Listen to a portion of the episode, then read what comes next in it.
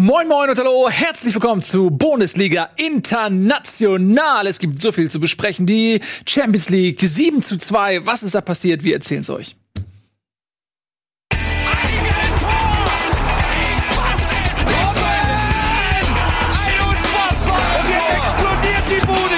Kritisiert mir denn nicht zu viel. Das ist ein guter Mann.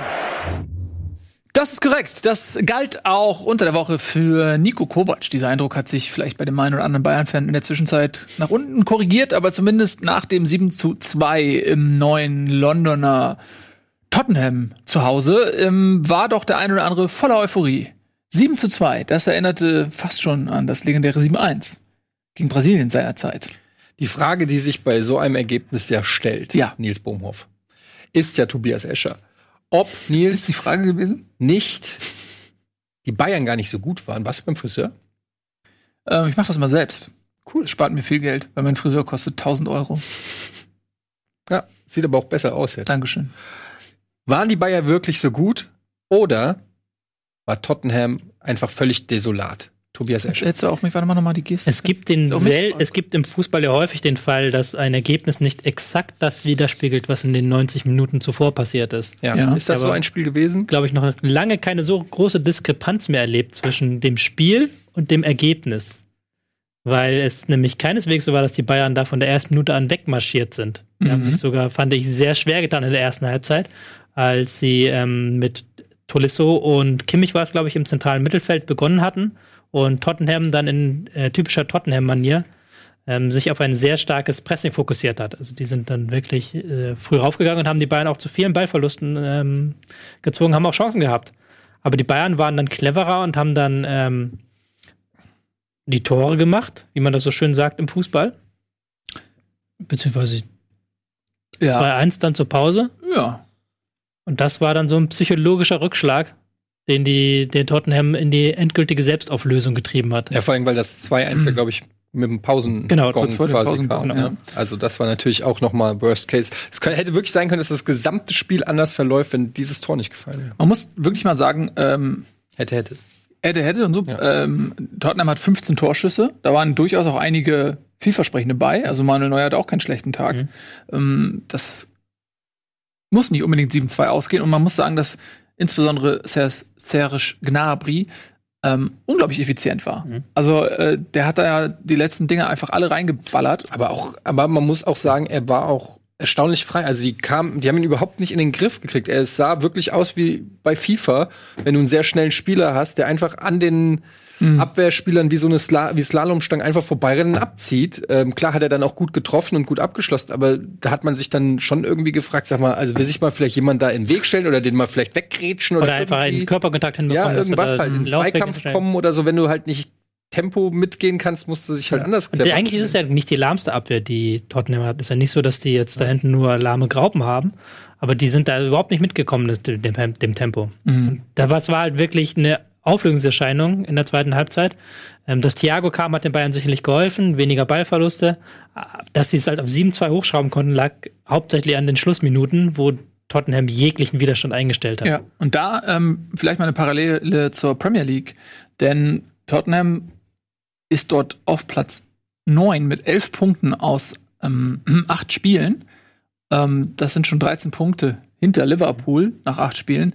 Die sind also wirklich derbe in der Krise. Hm. Und ähm, zum ersten Mal ist da ähm, auch der Trainer ein bisschen angezählt, was erstaunlich ist, weil der im Prinzip nach dem Champions League-Finale fast schon so zu gut war für den Verein, ne? Und man sich überlegt hat, okay, oder es hieß so, er will der nicht mehr jemanden trainieren, wo er vielleicht auch realistische Chancen hat, mal einen Titel zu gewinnen, weil Tottenham auch in den letzten Jahren auch oft mal Vizemeister war, ähm, immer hinter jemand anderem, mal hinter City oder mal hinter Leicester oder so.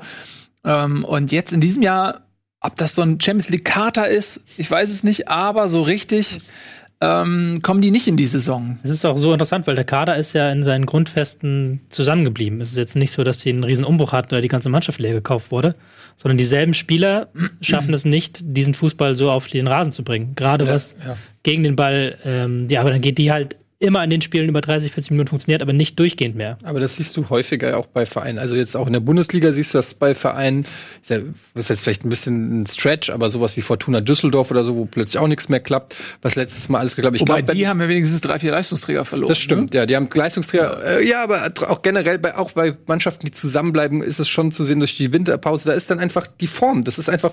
Es gibt ja wirklich sowas wie eine Form oder eine, so ein Momentum, wenn du dich in Rausch spielst und so weiter. Und wenn da diese Anspannung fällt und bei Tottenham war das, glaube ich, auch dann äh, ähnlich wie bei der Eintracht in der Euroleague, dieser Hype, der dadurch entstanden ist, dass die Underdogs so weit kommen und das pusht einen dann und das elektrisiert einen und wenn dann diese, wenn diese, wenn diese Anspannung einfach einmal abfällt durch eben dieses, das Saisonende, kannst du das, glaube ich, gar nicht so einfach künstlich quasi wiederherstellen. Das muss halt sich irgendwie entwickeln. Du musst dich wieder in diesen, in diesen, in diesen Rausch spielen.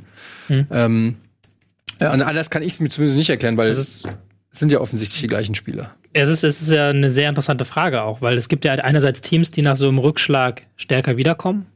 Also ähm, wenn man zum Beispiel jetzt, äh, ich will jetzt nicht Rückschlag sagen, weil das, wenn du dir die Liverpool. Leistung von Liverpool in der Premier League die Saison anguckst, nachdem wir letztes Jahr so knapp Zweiter geworden sind, Oder auch von Liverpool in der Champions League, nachdem Oder- sie das Jahr davor. Genau, oder Liverpool in der Champions League. Ähm, Bayern München in der Champions League damals, wo sie.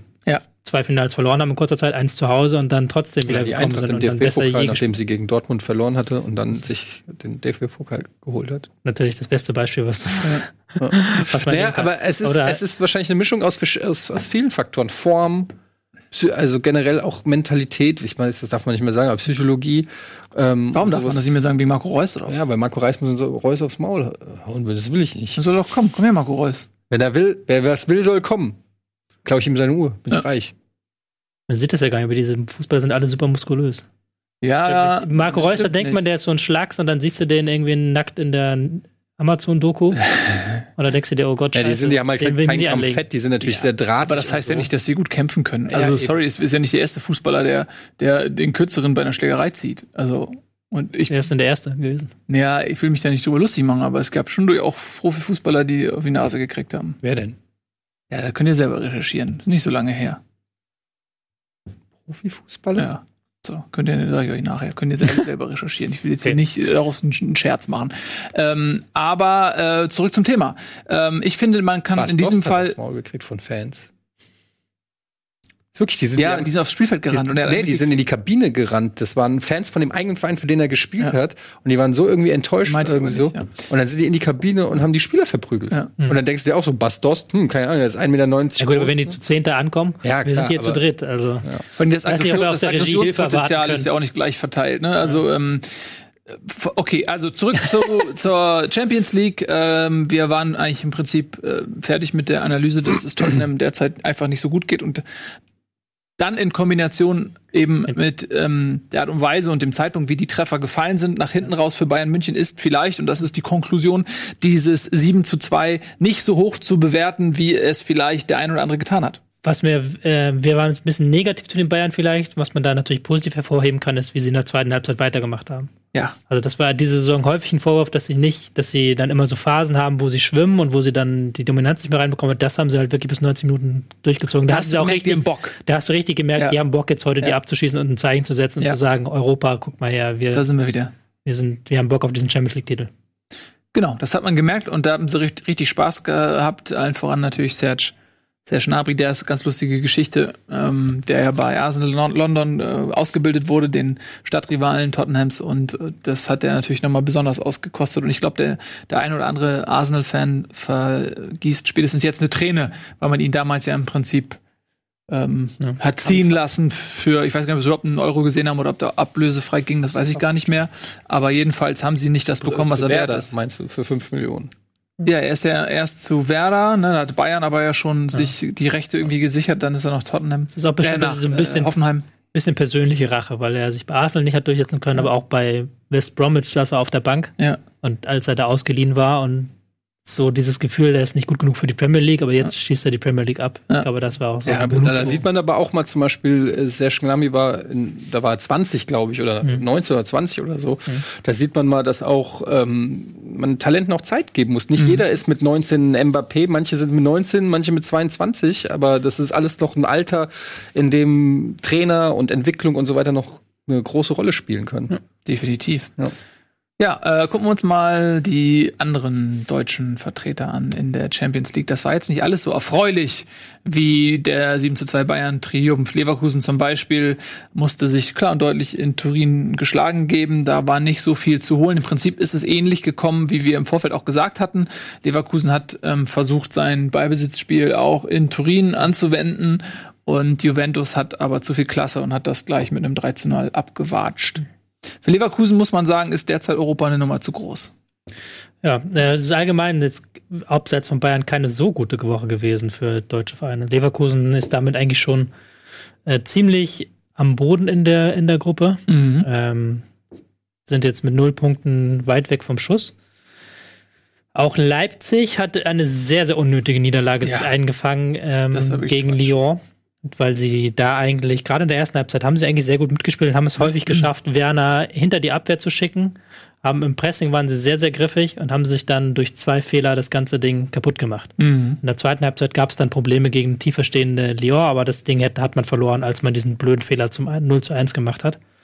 Und da sich dadurch sieht auch so ein bisschen diese gute Ausgangslage in der Gruppe äh, verschenkt. Jetzt mhm. ist man hinter Zenit und Lyon, die jeweils vier Punkte haben. Ähm, und auch Dortmund sah nicht so geil aus gegen Prag. Auch da war es nicht so, dass ähm, die deutsche Mannschaft extrem überlegen war, haben durch zwei Einzelaktionen durch Hakimi gewonnen. Aber man hatte sehr stark das Gefühl, dass diese Mannschaft ähm, etwas zu passiv auftritt und dass man sich da auch dann teilweise hat den Schneid abkaufen lassen von Slavia Prag. Da würde mich mal interessieren, also jetzt, ähm, ich habe die Spiele nicht gesehen, aber es fällt ja schon auf, dass deutsche Mannschaften sich auch in der Euroleague oder so immer auch schwer tun gegen vermeintlich Schwächere. Mhm. Äh, da frage ich mich, liegt das vielleicht auch so ein bisschen daran, dass in den Ligen so unterschiedlicher Fußball gespielt wird, vielleicht auch unterschiedlich gepfiffen wird? Zum Beispiel, dass in anderen Ligen ähm, härter oder nicht so kleinlich gepfiffen wird, wodurch weiß ich nicht, die in, in, in Zweikämpfen nicht gleich abschenken oder so. Keiner, es muss ja, was, was ist der Grund, dass ein Leverkusen zum Beispiel oder, oder Leipzig oder Hoffenheim oder so international immer irgendwie so, weil die haben ja keine schlechte Mannschaft. Also, ich habe jetzt Europa League nicht gesehen diese Woche, ähm, aber ich habe zum Beispiel bei Dortmund das Gefühl, dass sie sich sehr schwer getan hatten, das Spiel zu machen gegen Gegner, den sie eigentlich das Spiel machen müssten. So, Na gut, das Problem haben sie ja. Das Problem haben sie in der Liga auch, aber das hast du ja bei vielen deutschen Mannschaften in der Europa League. Jetzt, ich, wie gesagt, ich habe ähm, Europa League diese Woche nicht gesehen, aber hatte letzte Saison ganz stark, dass sobald dann eine Mannschaft kommt, die hoch motiviert ist, die sich in den Zweikämpfe wirft und dann da die spielerische Lösung gefragt ist, dass da die deutschen Mannschaften Probleme mitbekommen. Ich habe auch das Gefühl, es ist vielleicht auch so was, so ein latentes Unterschätzen. Also, also auch ja. die Eintracht hat gegen Gimaresch äh, sich extrem schwer getan. Wenn du jetzt rein die Marktwerte vergleichst, müsste das eigentlich ein, wie so ein, gegen einen Zweitligisten, sag ich mal, sein. Ja, aber das sah nicht aus wie gegen einen Zweitligist. Und, und da frage ich mich schon, ob, woran das halt, wo, woran liegt das? Das sind ja schon richtig gute Spieler auch dann in den anderen Mannschaften. Ich würde auch vielleicht Erfahrung ja. als Aspekt sagen. Wir schicken immer sehr junge Mannschaften in die internationalen Wettbewerbe. Hast du gerade jetzt gegen Lyon, gegen Leipzig wäre dann mein Paradebeispiel, wo eine Mannschaft sich von einer erfahrenen Mannschaft hat abkochen lassen ich kann es dir auch nicht erklären. Das ist halt wirklich ein Wurm drin. In der Europa League ja auch. Also Frankfurt hat zwar gewonnen, Wolfsburg hat verloren und ähm, Gladbach nur 1-1 gespielt. Gladbach ist schon fast raus. Ja. In einer Gruppe, die eigentlich machbar ist. Also gegen Wolfsburg ja. und Basakschil hier. Wolfsberg. Wolfsberg. Ja. noch, noch haben sie eine Chance, aber das wird schwer. Ja, ich finde es auch mal erschütternd. Bei Leipzig muss man sagen, das war auch einfach Unvermögen. Also es waren Chancen da und auch die Gegentore waren vermeidbar. Das ähm, muss man eigentlich gewinnen. Also die waren jetzt spielerisch nicht unterlegen, sie haben einfach die Tore nicht gemacht. Ich meine, 17 Torschüsse äh, gegenüber 11 von Lyon und trotzdem verlieren sie das Ding 2-0. Also das ist äh, Quatsch gewesen, diese Niederlage. Die kann ich nicht einsehen. Äh, ein, doch, einsehen war das richtige Wort. Genau. Ähm, bei Leverkusen war das, finde ich, eine andere Geschichte jetzt, muss man tatsächlich. Ja, Leverkusen hat halt, Leverkusen wäre halt die Mannschaft, wo ich schon glaube, dass die gegen ähm, Basakschia oder gegen Lyon dominieren und da Tore schießen können. Das haben sie auch in der Bundesliga schon bewiesen. Die haben halt blöderweise eine Gruppe mit Atletico und ähm, Juventus zugelost bekommen und gegen Moskau sich zwei blöde, blöde Aussetzer ja, geleistet. Ganz genau. Ja, und ähm, dann haben wir natürlich noch Dortmund, die kein gutes Spiel gemacht haben. Das hat trotzdem gereicht für ein 2 zu 0 in Prag gegen Slavia. War auch notwendig. Ähm, man hat ja Barcelona in der Gruppe und da äh, will man natürlich jetzt auch nicht in die Situation kommen, wo man dann plötzlich um Platz zwei zittern muss. Von daher sch- nicht schön, aber äh, wichtig. Ja, sind jetzt punktgleich äh, mit Barca und ähm, die sich auch schwer getan haben gegen Inter, muss man an der Stelle auch sagen, die jetzt aber trotzdem auf dem letzten Platz sind. Aber da ist natürlich noch nichts entschieden. Es ist natürlich auch eine schwere Gruppe, aber Dortmund noch alle Chancen auch auf, aufs Weiterkommen. Ja, Das habe ich mir angeguckt, die erste Ja? Halbzeit von Barca gegen Inter. Und da hat es mich sehr stark gewundert, wie viel besser Inter war als Barca. Weil Inter wirklich die Räume zugemacht hat und dann Konter gemacht hat. Die hätten eigentlich zur Pause 2-3-0 führen müssen. Ich habe es dann leider nach der Pause nicht mehr sehen können, aber da hat dann der Barca anscheinend einen Gang hochge äh, hochgesetzt und auch mal ein bisschen Kombinationsfußball gespielt. In der ersten Halbzeit war das wirklich nur Stückwerk. Ähm, Inter ist eine, so eine super interessante Mannschaft, finde ich, diese Saison. Ist natürlich jetzt ein blöder Zeitpunkt darüber zu sprechen, weil sie jetzt gegen Juventus 2-1 verloren haben und gegen Barca 2-1 verloren haben. Aber ich liebe dieses 5-3-2-System, was Conte spielen lässt. Ich bin überhaupt ein Fan von diesem Conte-Fußball, weil der auch sehr taktisch geprägt ist. Kann auch verstehen, wenn das nicht jedermanns Sache ist. Aber da siehst du den, Ich liebe den auch. du liebst den auch, ja, taktisch geprägter Fußball. Ähm, da merkst du auch, dass da was zusammenwächst und dass da auch, ähm, dass wir auch eine interessante Mischung haben an Spielern mit Alex, äh, mit äh, Sanchez und zum Beispiel Lukaku. Zwei völlig unterschiedliche Stürmertypen im Kader. Es macht mir Spaß, den zuzuschauen.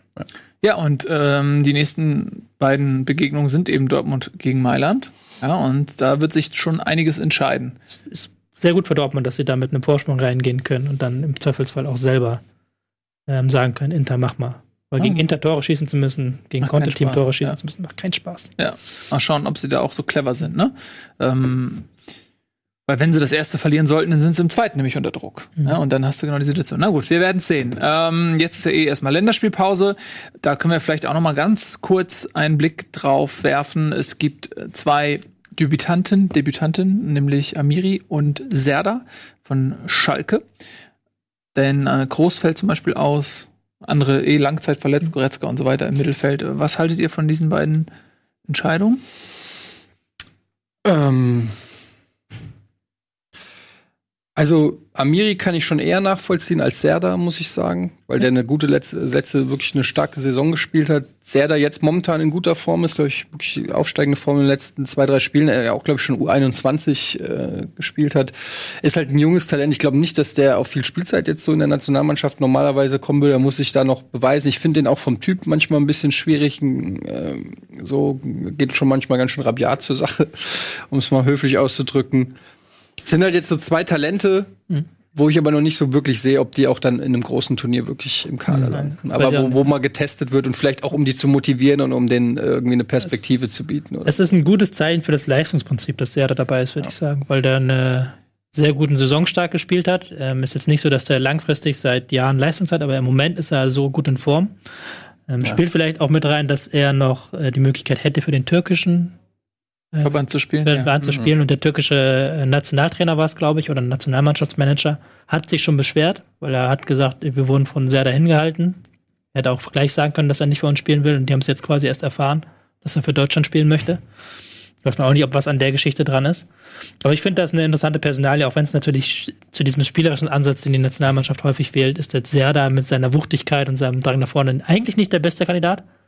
Andererseits könnte der auch so ein Kedira-Spielertyp sein, der ja auch ein bisschen manchmal dieser Nationalmannschaft fehlt. Oder eher so ein Emre Can. Oder so ein Emre Can, ja. Ja, ich finde aber auch, also wenn wir schon nach Leistungsprinzip gehen, dann muss man auch die Personalie Volland einfach Ja. mal erwähnen. Und da finde ich dann schon, wenn so, also wer da alles mittlerweile mal eingeladen wird, würde ich mir als Volland, der jetzt wirklich, glaube ich, die zweite oder dritte Saison hintereinander auch bewiesen hat, Das war in was er kann. Form auch. Und was und auch wirklich ist ja nicht so, dass wir im Sturm so mega krass besetzt sind. Und man sieht es ja auch, dass ein Timo Werner halt auch mal ähm, seine Formkrise hat.